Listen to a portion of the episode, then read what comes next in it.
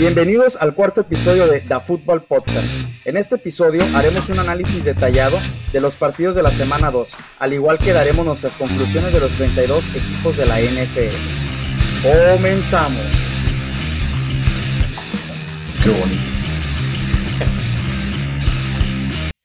Empezamos con el partido de los Lions visitando Lambeau Field a los Packers. Tuvimos un gran partido el día de ayer, fue mucho más cerrado de lo que se esperaba. Tuvimos un gran Monday Night. Los Packers impusieron 35 a 17 a los Lions con una noche de esas a las que nos tenía acostumbrados normalmente Aaron Rodgers, lanzando 255 yardas para cuatro touchdowns y un espectacular partido del corredor Aaron Jones, quien terminó con 115 yardas totales y con cuatro touchdowns, culminando con una de esas noches que se recuerdan por mucho tiempo.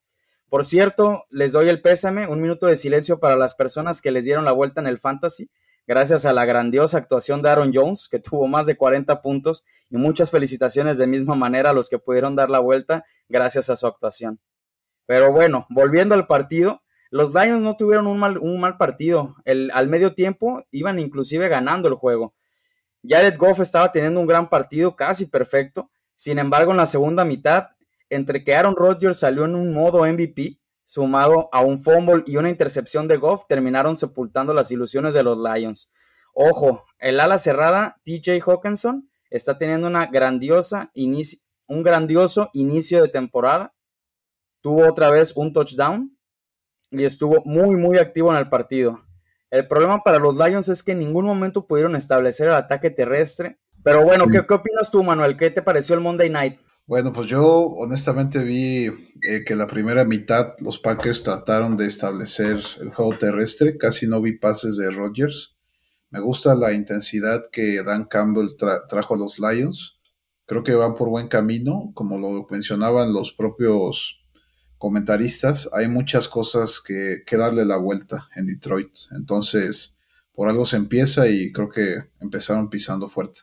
Continuando con nuestro siguiente partido, un partido que pues la verdad no tuvo muchos, muchos highlights, que fue los Denver Broncos en Jacksonville contra los Jaguares, el segundo partido de Trevor Lawrence y la segunda derrota de, Trevor Lawrence en su vida desde la, desde la preparatoria.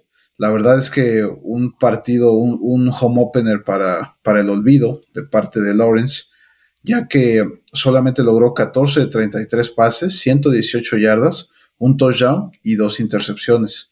No, todavía no queda claro cuál es su target favorito. Parece ser que, va a ser Marvin Jones, pero creo que, no tienen mucho con qué pelear los Jaguars o eso hasta ahora se ve eh, en estos dos partidos. Igual, juego terrestre no, no fue nada, nada significativo. Y en el lado de los Broncos, malas noticias, ya que Bradley Chop hoy se anunció que va a tener una cirugía de, de, tendón de Aquiles. Tiene un hueso incrustado que por ahí le está, le está causando esas molestias. Se supone que debe quedar al 100. Esperemos que no sea lo último para esta gran dupla de defensivos ya que Von Miller pues sí, sí va a necesitar apoyo si quieren seguir manteniendo esta racha. Los rivales de los Broncos estas dos semanas pues no han sido muy fuertes, pero sí es algo que pues los hace iniciar 2-0 desde hace ya un poco de tiempo. Rápidamente por la parte de Teddy, 26 de 34, 328 yardas y dos touchdowns. Se está redimiendo este coreback con los Broncos es un coreback confiable, este, que si la línea le logra dar el tiempo suficiente, va a generar jugadas importantes. La defensiva de Denver se vio bien a lo largo del partido, a pesar de que Jacksonville abrió el marcador. Eh, después en el segundo cuarto lo limitaron a cero puntos, Denver con siete. Después el tercer cuarto, ajustes de medio tiempo, Denver con 10 puntos, Jacksonville con cero puntos otra vez y acabaron 3-6 para el cuarto cuarto. Ya no les alcanzó. 23-13, creo que Jacksonville pinta para un sólido tercer lugar dentro de su división. No creo que este vaya a ser el año de estrellato que se esperaba para la dupla novata de coreback eh, head coach. Difícil año, muy largo que va a ser para los Jaguars. Por ahí peleando a lo mejor los primeros tres, picks en el siguiente draft. Pasando al siguiente partido, tuvimos un duelo de corebacks novatos. Tuvimos a Mac Jones enfrentando a Zach Wilson. fue este, ya de los partidos del domingo en la mañana. Tuvimos un duelo en el que Belichick se volvió a enfrentar a un novato. La historia la contamos la vez pasada, no cambió este fin de semana. Los Patriotas ganaron 25-6 de visitantes en el MetLife Stadium, con una defensa muy dominante, interceptando cuatro ocasiones al novato Zach Wilson, que sin duda alguna esto le debe de ayudar a fortalecer su juego, a madurar, saber que no todo va a ser tan fácil y menos contra una defensiva que es, especializada con los quarterbacks novatos. Mac Jones, que poco a poco se va entendiendo en el sistema de los Pats y que si bien no veremos una temporada de muchas yardas ni muchos touchdowns de su parte, lo importante es que en estos momentos no cometa muchos errores. Además de estar apoyados de un buen ataque terrestre, este fin de semana estuvo compartido entre Demian Harris y un James White que hizo recordar sus buenos años, siendo un peligro latente cuando le lanzaban el ovoide. Por parte de los Jets, al menos la defensa se ha visto mucho mejor que el año pasado y terminó con tres sacks a pesar de recibir 25 puntos, los cuales pues se podría decir que fue parte de culpa de los errores de Zach Wilson. El ataque terrestre debe ser su motor esta temporada, a pesar de que no tienen un nombre estrella. Compartieron los, los acarreos sus tres corredores y terminaron con 133 yardas entre ellos. Recalcar que los Patriotas pues, son un rival divisional de los Jets, entonces, como dices, le tendrá que ayudar a Zach Wilson. Ojalá su aprendizaje sea rápido, si no, va a sufrir mucho este año también. Peleando por ese pick número uno en el draft con los Jaguars. Un partido que se vivió hasta los últimos minutos, emocionante, que fue San Francisco visitando a Filadelfia. Filadelfia siempre una venue bastante pesada bastante competitiva. Había, yo, yo usualmente veo NFL Red Zone, por lo que eh, en, esta, en jornada matutina hubo varios partidos que en el último cuarto estaban a menos de una anotación, lo que hace que pues la competitividad esté bastante, bastante elevada. Rápidamente, las estadísticas de ese partido, Jimmy Garoppolo, pues no se vio mal, 22 de, 22 de 30, 189 yardas, un touchdown.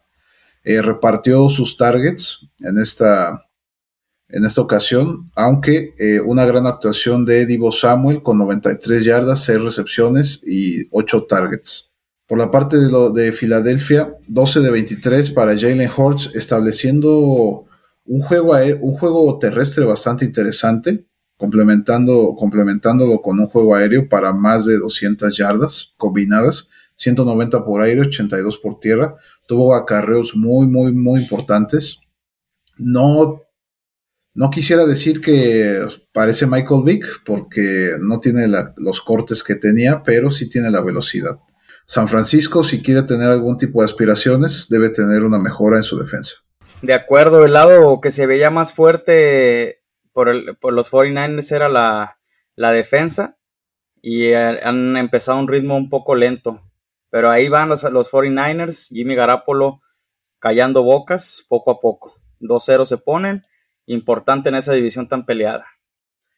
Y bueno, pasamos, esto no sé si llamarlo un partido, porque fue una paliza. Fue impresionante el, lo que le han hecho los Bills a los, a los Dolphins en, sus últimos dos encuentros. Les han anotado 91 puntos en los últimos dos partidos entre ellos. Fue una dominación defensiva de los Bills, 6 sacks y una intercepción. Ahora, un punto importante a mencionar en el lado de los Bills es que Josh Allen no ha estado en su mejor versión en este inicio de temporada. Si bien han sido partidos contra buenas defensas, empieza a preocupar lo que, lo que fue al inicio de su carrera, sus fallos en pases lleva completado solamente el 56% de sus envíos y es el coreback 27 en yardas lanzadas, después de venir de una temporada que era casi de MVP. Para su fortuna, en la ofensiva el ataque terrestre estuvo a un muy buen nivel, terminaron con 143 yardas totales, así que bueno, vamos a darle calma con estos Bills, están de vuelta, siguen siendo el contendiente que pensábamos, veremos también importante el tema de Josh Allen si mejora. Y para Miami, híjole, una muy mala noticia. Se lesionó el, el coreback Tua, eh, una lesión en, las costillas. Será evaluado día a día. Eh, acaba, se acaba de confirmar que no es una lesión grave, pero no se sabe si va a poder jugar este fin de semana. Y a pesar de que, de que con él tampoco hubo grandes cambios en, ofensivos en, en, el primer cuarto contra los Bills, sin él las cosas fueron terribles La línea ofensiva se vio bastante mal. Tuvieron tres pérdidas de balón y un nulo ataque terrestre, así imposible ganarle a los Bills. Una de las sorpresas de la semana, Las Vegas ganándole a Pittsburgh en Pittsburgh.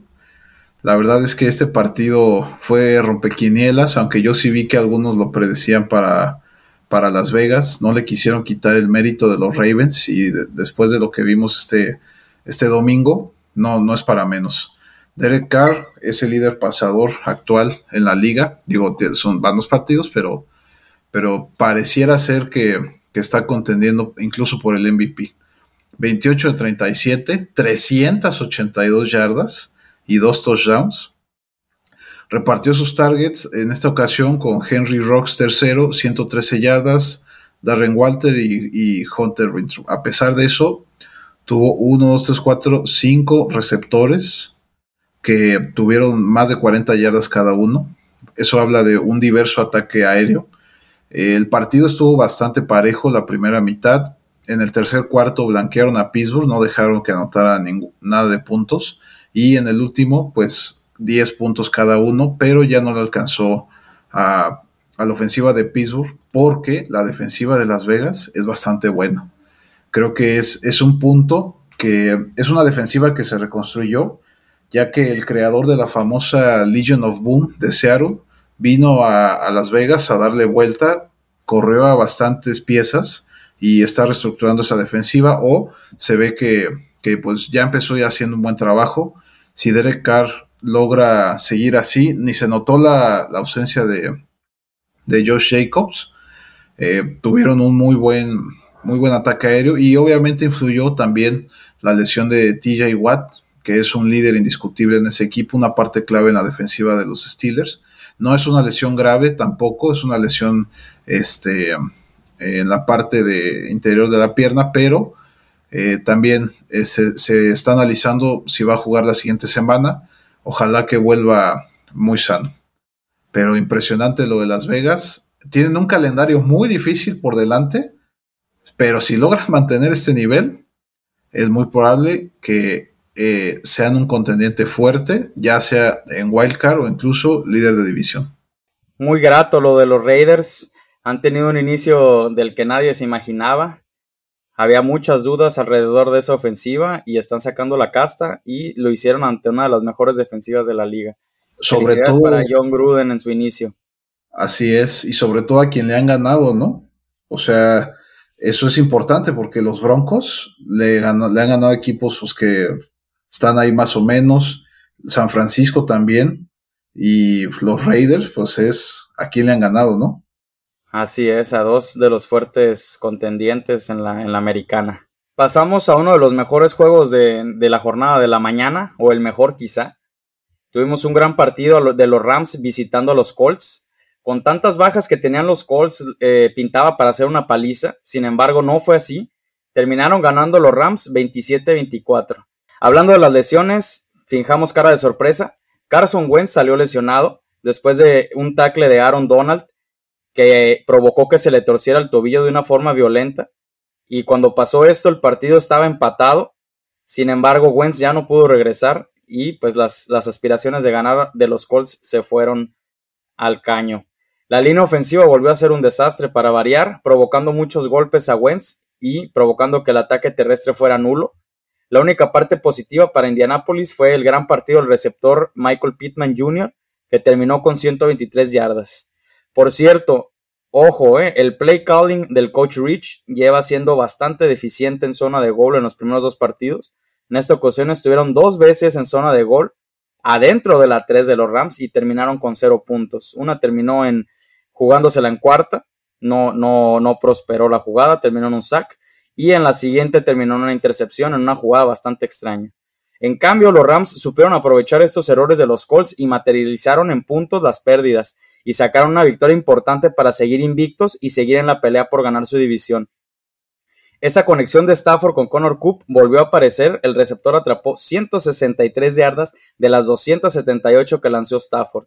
Y bueno, ojo al siguiente partido, uno de los mejores de, de la siguiente semana, el mejor creo yo, reciben a los Buccaneers y aunque es muy temprano para decirlo, es, es un duelo directo por quién va a ser el sembrado número uno de la conferencia nacional. Sí, la verdad creo que los Colts pudieron haber ganado ese partido y también dar una de las sorpresas de la semana. Los Rams se vieron muy apresurados. Eh, Sean McVay, a pesar de que es un genio, creo que hay un tema ahí eh, cerrando partidos. Aunque creo que la estadística de él es que si va, si va arriba a ciertos puntos después de la mitad, no tiene un récord prácticamente perfecto.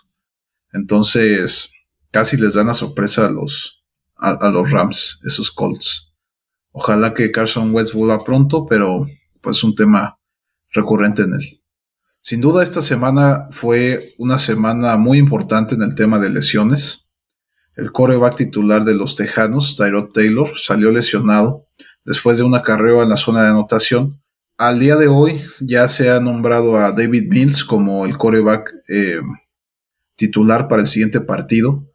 Desafortunadamente este, este coreback pues es, es un coreback novato de tercera ronda me parece. Veremos cómo le va. Los Browns eh, lamentablemente también tuvieron por ahí un golpe a Baker Mayfield, eh, se dislocó el hombro, se lo volvieron a acomodar y entró otra vez al partido. De todas formas, es una lesión que hay que estar este, vigilando. No es claro si va a iniciar o no su siguiente juego, pero es un tema de día a día.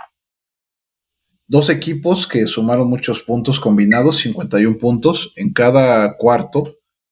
Eh, iba 7-7, el primero, el segundo, el tercero fue donde se despegó Cleveland, 10-0 y el cuarto acabaron 7-7. Aún así, los dos corebacks de los Texans combinaron para más de 200 yardas y dos touchdowns por aire, aunque David Mills tuvo una intercepción. Eh, una actuación regular de los corredores de, los Tejanos. Se nota que Brandon Cooks está ahí para ser el, para ser el receptor número uno de la franquicia. Y por el lado de los Browns, igual Baker Mayfield, casi perfecto, 19 de 21, 213 yardas, un touchdown y una intercepción. Nick Chubb con un gran partido, 95 yardas. Karim Hunt, 51 yardas. Por el lado de las recepciones, Derek Felton con 51, Harrison Bryan con 49 y Austin Hopper con 40. Oye, ¿qué le pasó a Jarvis Landry? ¿También se lastimó? Sí, también salió lesionado el güey. Pues, sí, güey, 9 yardas. Chicos de lesiones por todos lados. Sí, güey.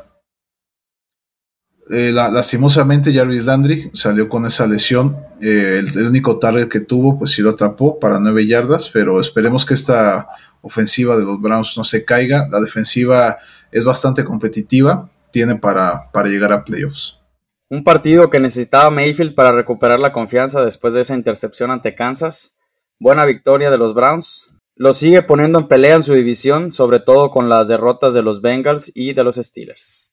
Hablando de los Bengals, tuvimos el siguiente partido que es los Bengals visitando a Chicago. Fue una victoria muy importante para Chicago. Le ganó 20-17 a los Bengals en el Soldier Field, pero perdió por lesión a Andy Dalton. Otra vez semana de lesiones y otro coreback que cayó. Dándole así el momento al coreback novato Justin Fields, que si bien no tuvo un partido muy, muy bueno, te, te espera mucho de él todavía pero pues dejó algunos destellos de lo que puede ser. La defensa fue el punto de, crítica la semana pasada y en este partido sí se lució. Terminaron con cuatro sacks, tres intercepciones y un fumble recuperado. Y la figura del partido terminó siendo el linebacker Roquan Smith, regresando a touchdown una de las intercepciones a Burrow. Importante darle más juego al receptor Allen Robinson, uno de los mejores de la liga, no hay que olvidarlo. Del lado de los Bengals fue un partido desastroso en ofensiva. Durante tres cuartos solamente anotaron tres puntos. El ataque terrestre no se pudo establecer. Solo 69 yardas en 20 acarreos para Joe Mixon. Solo promediaron 5.2 yardas por jugadas a la ofensiva. Esto obviamente los llevó a la derrota, sumado a un mal día para Joe Burrow, quien sufrió bastante y la línea ofensiva no le ofreció garantía en todo el partido. Hablando de un pequeño lado positivo, es que la defensiva sigue estando a gran nivel sobre todo a la hora de defender el ataque terrestre. Solo le permitieron 61 yardas en 20 acarreos a David Montgomery, que venía siendo el sublíder en yardas por tierra en la liga. Pues la oportunidad que Justin Fields estaba esperando, lamentablemente de esta forma, pero ojalá pueda sacarle jugo a esto y aprender los errores de novato, ya que le marcaron por ahí un procedimiento ilegal, un false start, por estarse moviendo demasiado tras del centro.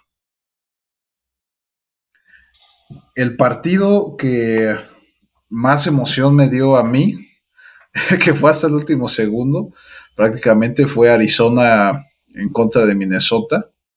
Minnesota peleando todo el partido, básicamente dominaron el primer cuarto, el segundo Arizona se destapó eh, y los últimos dos cuartos con, más ajustes defensivos de ambos equipos eh, mostraron pocos puntos en el marcador. Lamentablemente los Vikings parece que sufren de una maldición llamada pateadores. No sé cómo sea posible fallar esa patada en un domo. Tenían, tenían, tenían lo suficiente para, para haber ganado ese partido, pero la maquinaria ofensiva que es que son los Cardenales, pues no perdonan ninguna oportunidad que les den. Me preocupó un poco que la defensiva se vio superada en, muchos, muchos momentos eh, por los corredores de, y, los pases de, de Kirk Cousins. Tienen que mejorar ese aspecto si quieren en verdad ser unos contendientes verdaderos para el tema del Super Bowl. Por temas de playoffs, no creo que vayan a batallar, pero para avanzar dentro de, enero sí, sí es algo complicado.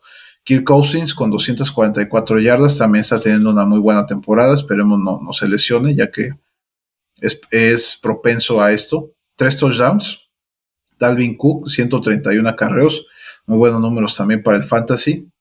Eh, KJ Osborne con casi 100 yardas, 6 eh, targets y 5 recepciones por el lado de los Vikings y por el lado de los Cardenales 29-36 y 400 yardas de Kyler Murray, 3 touchdowns, pero dos intercepciones. Este señor está teniendo una temporada también de MVP. Ya veremos qué pasa en semanas posteriores. Randall Moore con 114 yardas, 7 recepciones y 8 targets, solamente soltó un pase. Y Max Williams con 94 yardas. Entonces, básicamente, eh, dos receptores de 100 yardas, impresionante pero esas 200 yardas justamente se repartieron en muchos, muchos targets de Arizona. ¿Tú cómo la ves? Estos Vikings siempre encuentran la manera de autodestruirse. El partido lo tenían prácticamente ganado, un gol de campo corto y bueno, se volvieron a aparecer los fantasmas por ahí. Y sí, vayamos anotando el nombre de Kyler Murray al MVP, ¿eh? ojo, ojo. Hablando del siguiente partido, tuvimos una repasada de los Panthers a los Saints. Un resultado un tanto sorpresivo. Terminó el partido 26 a 7 a favor de los Panthers. Nunca hubo respuesta de parte de los Saints. Vimos a un Sam Darnold mucho más suelto, lanzando 305 yardas y dos touchdowns. Uno de estos con el que ya es su receptor favorito, DJ Moore, que terminó con 8 recepciones y 79 yardas y el touchdown mencionado. El ataque terrestre no fue muy efectivo, sin embargo ya sabemos que Christian McCaffrey siempre va a encontrar la manera de de buscar los espacios y los encontró. Esta vez no fue por tierra, pero fue por aire. Terminó con 137 yardas totales y un touchdown. La defensiva sigue siendo bastante subestimada. Provocó cuatro sacks y dos intercepciones a un James Winston que, bueno, le volvimos a ver ese lado negativo que le vimos en Tampa Bay. Sin embargo, esto no es lo más preocupante para los Saints. El inicio de Alvin Kamara ha sido muy decepcionante. Tuvo solo 5 yardas por tierra en, en 8 acarreos. Por aire tampoco fue factor, solo solamente 25 yardas en cuatro recepciones. Un corredor que es era de los más explosivos de la liga. Este año empezó pues con unas actuaciones muy bajas para los estándares de él. Esto baja de la nube totalmente a los Saints que justo después de propinarle una paliza a Green Bay, ahora le regresan la paliza y aparte de todo un rival divisional y no hubo ni un solo punto positivo para ellos en este partido. Bueno, como lo vimos en el meme, carrera James Winston MVP Season Week 1 y su deceso de esa, de, esa temporada de MVP Week 2 2021. Eh, la defensa aún así, fíjate, la defensa aún así mantuvo a las Panteras por a menos de 150 yardas. ¿eh? Aquí cabe mencionar que a los Santos les faltaron 8 coach ofensivos en, los, en las laterales debido a COVID o protocolo relacionado con COVID el coreback sustituto era el que estaba mandando las sustituciones de la ofensiva. Entonces, eso es, afectó muchísimo, pues, el tema del desempeño de los Santos. Y las Panteras, pues, viéndose sólidas, un equipo que va a ser duro de vencer durante la temporada. si, si nosotros dijéramos que eh, Ryan Tannehill tuvo en este partido contra los Seahawks 347 yardas, 27 de 40. Y Seattle, o en la de la Russell Wilson, 340 yardas, 22 de 31 con dos touchdowns. Creeríamos que fue un partido ampliamente dominado por tema aéreo. Eh, eh, Julio Jones al fin se presentó. Por ahí le anularon un touchdown que a mi parecer pues sí era. A pesar de eso, Henry, el rey, tuvo más de, más de 45 puntos en mi fantasy, por lo cual estoy muy agradecido, me dio vida. 182 yardas y 3 touchdowns, eh, con un promedio de 5.2 yardas por acarreo. En la primera mitad, su, su, su, promedio de acarreos era de menos de 3 yardas. En la segunda mitad, su promedio de acarreo era de más de 6 yardas. O sea, los ajustes del medio tiempo, por supuesto que funcionan, y sobre todo en un, en un estadio tan complicado como lo es el Lumen Field, ya con, con, el doceavo hombre de regreso, creo que en más de 600 días no hubo público en ese partido. Seattle estaba dominando la primera parte, 3-3 en el primer cuarto, 6-21 en el segundo a favor de Seattle. Siete puntos después de Tennessee, blanqueada Seattle en el, tercer cuarto y por último 14 a 6 este partido se fue a tiempo extra y bueno, acabaron ganando con, un gol de campo. Eh, Russell Wilson no puede cargar a todo el equipo, pero él sigue haciendo su parte. Por lo general, la primera parte de la temporada, eh, temporada de MVP, con estas estadísticas. Eh, esperemos que Seattle se pueda recuperar, ya que la división en la que está es extremadamente difícil. Y por el lado de Tennessee, pues si tiene por ahí de contendiente a los Texans con ese par de partidos que seguramente se le van a complicar mucho. Increíble cómo se cayó la defensa de los Seahawks en la segunda mitad y un Derrick Henry que, bueno, mencionamos a Kyler Murray como un candidato al MVP, pues aquí puede estar otro, o al menos para ser nombrado ofensivo del año. Muy buen partido el que se vivió y bueno, la victoria se la llevó Tennessee. Y bueno, si hablamos de MVPs, híjole, lo que está haciendo Tom Brady a sus 46 años sigue siendo increíble.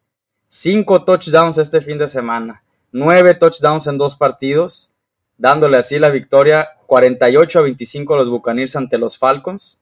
Aunque al final del partido se les complicó un poco, estuvo ahí cerca de, empatar o incluso irse adelante Atlanta. Por fin apareció la defensa de, los Buccaneers y con dos pick six se, sellaron el triunfo. Además de recuperarle la confianza al receptor Mike Evans, quien tuvo una buena tarde con cinco recepciones, 75 yardas y dos touchdowns. Y bueno, qué decir de la conexión, la vieja conocida conexión entre Rob Gronkowski y Tom Brady. Volvió a anotar un par de touchdowns. La vieja confiable.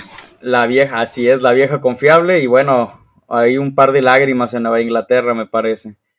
Un pequeño punto negativo a Tampa. La defensiva está aceptando demasiados puntos y dando muchísimas libertades por aire a los corebacks.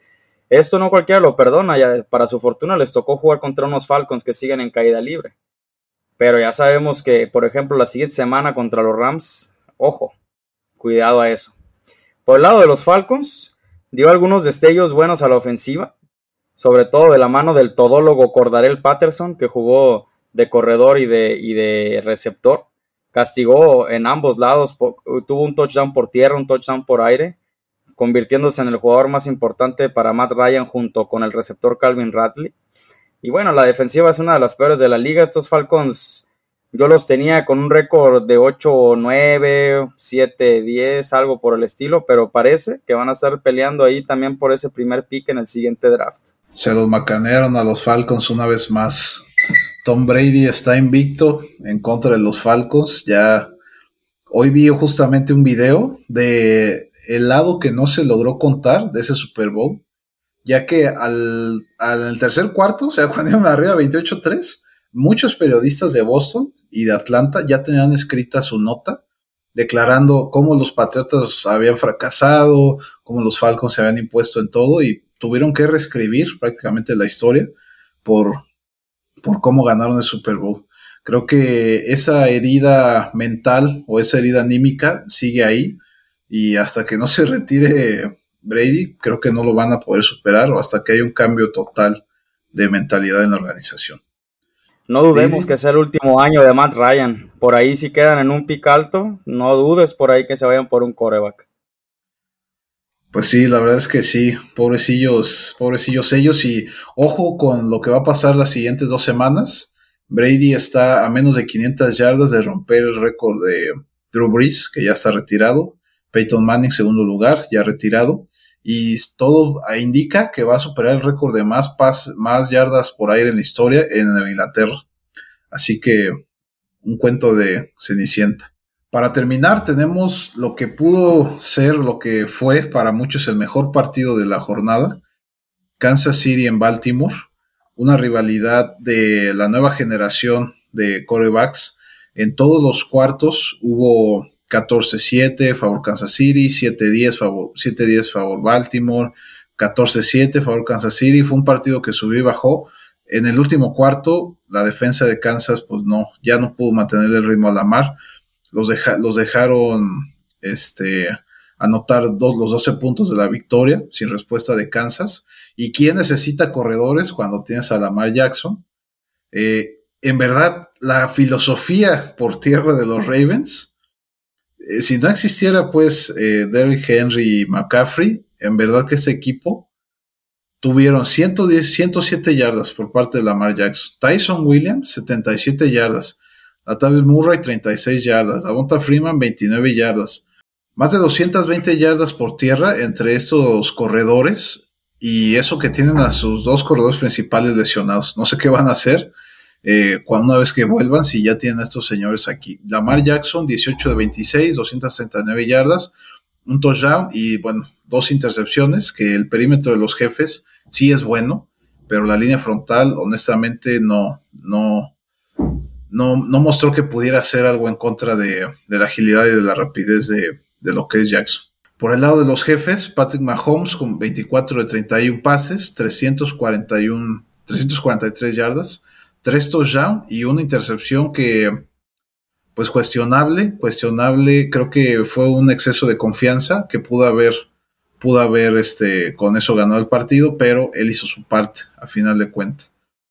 En el lado, eh, el lado donde sufren los jefes, justamente es en el juego terrestre. Eh, hubo incluso un coreback con menos dos yardas, una pérdida de yardas, no superaron las 100 yardas a comparación de, de Baltimore el juego aéreo ahí con Kelsey, que pues es a final de cuentas una ala cerrada, 109 yardas, con 7 de 8 pases y un touchdown. En esta vez mantuvieron a raya a lo que fue Tyrek Hill. Y pues bueno, los jefes siguen siendo contendientes, siguen siendo un equipo muy fuerte. Yo creo que fue más la campanada de los Ravens que están aquí para, para demostrar algo este año. Me da la sensación de que los, los jefes de Kansas se relajan por momentos, juegan a veces un poco sobrados y eso a mi parecer fue lo que les costó la victoria.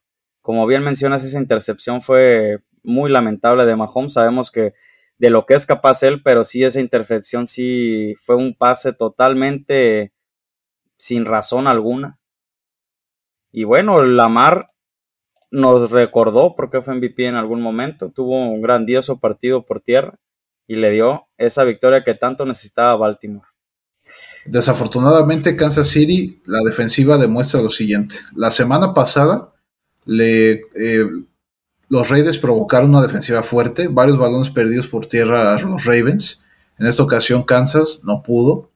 Incluso fue la, la defensiva de Ravens la que logró provocar ese balón suelto que les dio la victoria hay, mucho que mejorar ahí. Ese tema de targetear el balón cuando el corredor lo lleva entre sus brazos, eso es, algo que se entrena. Y efectivamente, una vez que se relajan, les pasa, perdieron hasta un Super Bowl por, por, llevar ese tipo de, mentalidad. Así es. Y bueno, ahora sí con el último partido, tuvimos eh, a los Cowboys visitando a los Chargers. Muy buen partido, muy cerrado una victoria muy importante para Dallas para poder meterse a la pelea por su división. Este no fue un partido espectacular de Prescott, pero sin duda vimos un planteamiento de acorde al equipo que tenían enfrente. Atacaron duramente por tierra, terminaron con casi 200 yardas totales por tierra, dándole confianza de nuevo a Zeke Elliott, que anotó y tuvo más de 70 yardas, pero al mismo tiempo hizo que el segundo corredor Tony Pollard brillara, terminó con tres acarreos, 109 yardas y un touchdown se está empezando a dar ese, ese, ese cuestionamiento sobre si Pollard es el corredor del futuro. Veremos esta temporada baja y cómo termina también esa temporada para Zeke Elliott, pero sí ha sido un, un inicio un poco duro para él. Esta semana el pateador Greg Sorlin ahora sí se vistió de héroe, conectó un gol de campo de 56 yardas, expirando el reloj para ganar el encuentro. Y por el lado de los Chargers fue un partido muy errático del lado ofensivo. Herbert fue interceptado en dos ocasiones y el ataque terrestre sigue sin ser un factor. Sin embargo, no todo es malo. Herbert parece haber encontrado a su segundo receptor, un confiable segundo receptor. Mike Williams terminó con siete, siete recepciones, 91 yardas y un touchdown. Y bueno, como siempre, Keenan Allen también respondió con cuatro recepciones y 108 yardas. Fue un partido bastante cerrado, se definió hasta el final. Como menciono, fue un parte de los errores de los Chargers que, que Cowboy supo capitalizar. Y los dos se ponen 1-1. Y con esto terminamos nuestros encuentros del fin de semana. No sé si tengas algo que agregar. Un partido muy parejo este último, como las predicciones que compartimos la semana pasada la computadora lo tenía justamente con un margen de tres puntos. Pero, pues no, por mi parte agradecer eh, esas reproducciones que nos dan y nos vemos la siguiente. Muchas gracias Manuel y muchas gracias a nuestros espectadores que han estado dándonos estas reproducciones. Esperemos que les esté gustando nuestro contenido. Y bueno, de mi parte es todo. Me despido, nos vemos en el siguiente episodio. Muchas gracias por todo. Los saluda su amigo Elliot. Bye. Sale.